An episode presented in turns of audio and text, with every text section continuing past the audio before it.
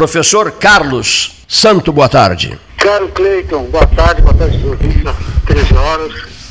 Estamos aqui no Dia do Professor, comemorando o Dia do Professor com todo mundo junto. É um dia uh, significativo porque nesses dois anos que passamos, 20 e 21, foram anos onde o professor teve que se, se inventar, reinventar, teve que se desmontar em termos de conhecimento, remontar toda um, uma alternativa de trabalho, uma metodologia. É, houve uma desacomodação generalizada e com muito amor, com muito carinho, com muito afeto com essas crianças que estão agora retornando. Isso é algo maravilhoso de se ver. É, ver esse, esse, retorno à atividade e essa alegria das crianças é, retornando.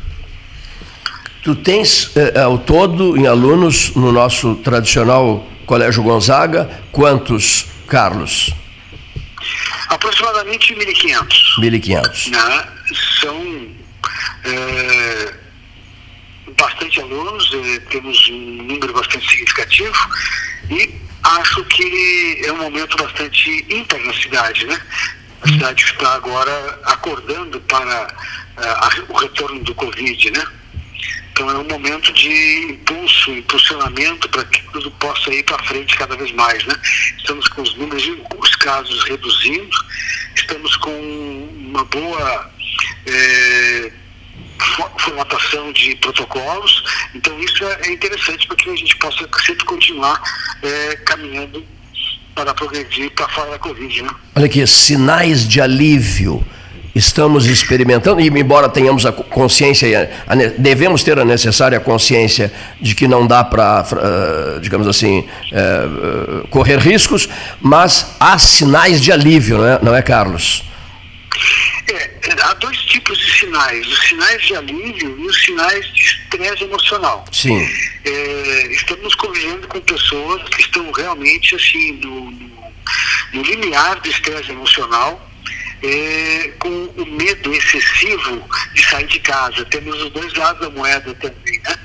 esse medo excessivo, ele realmente tomou conta de algumas famílias, não muitas, né, graças a Deus, mas muitas famílias que adoeceram no sentido de, de não sair de casa. E muitas vezes não há nem comorbidade na família, há simplesmente o um medo, um medo que se tornou realmente bastante é, possessivo, né?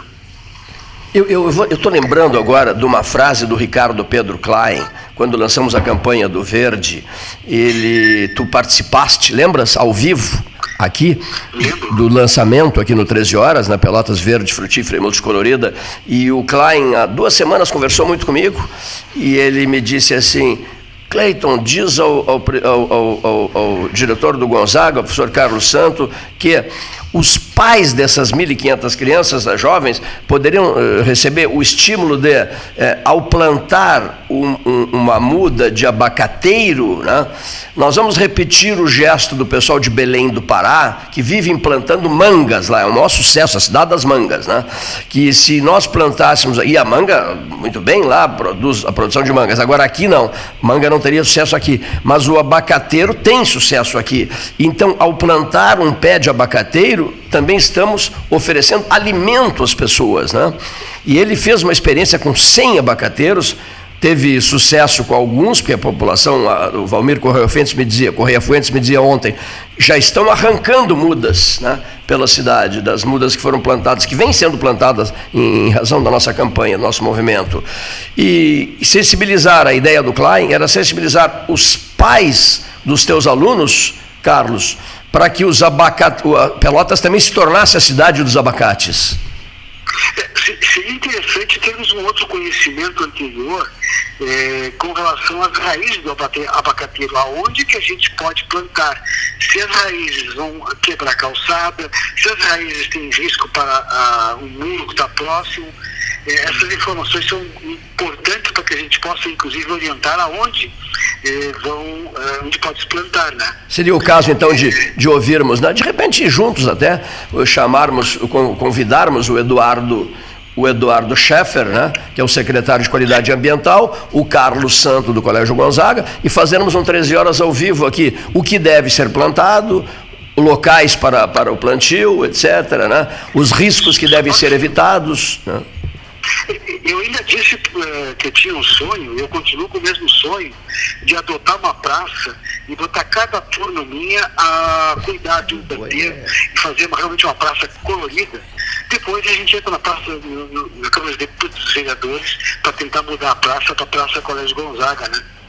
Mas adotar uma praça de verdade. Não para uh, apenas cuidar, mas para modificar a, a paisagem visual. Então isso é, é, é, muito importante que a gente possa progredir no sentido de flores, no sentido de árvores, no sentido de verde, isso é fundamental para Pelotas também, né? Eh, é o Paulo Gastal, boa tarde, professor. Cumprimentos pela, pela data. Obrigado.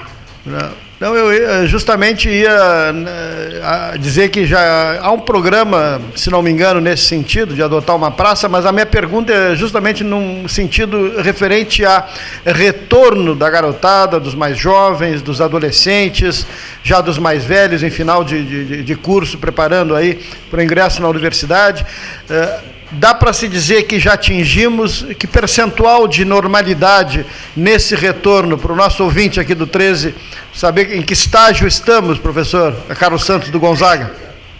É, deixa eu te passar por partes, porque temos experiências diferentes.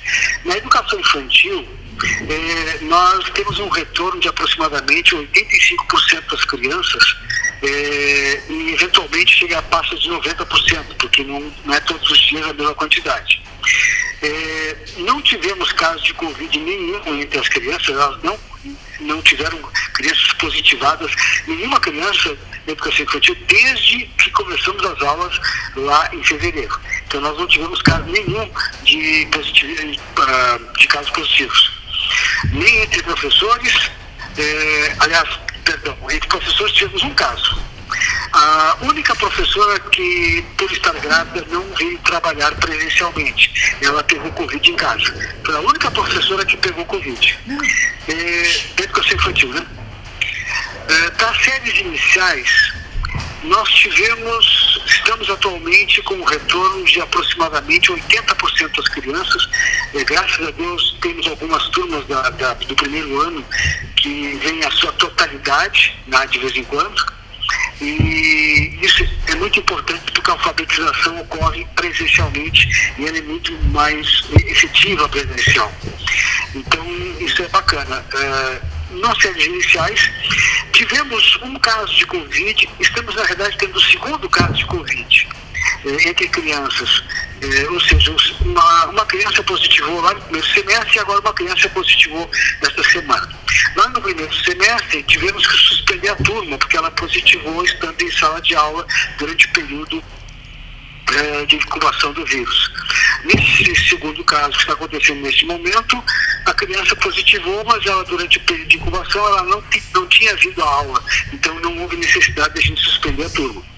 Então, nós tivemos dois casos de Covid apenas é, de, entre crianças.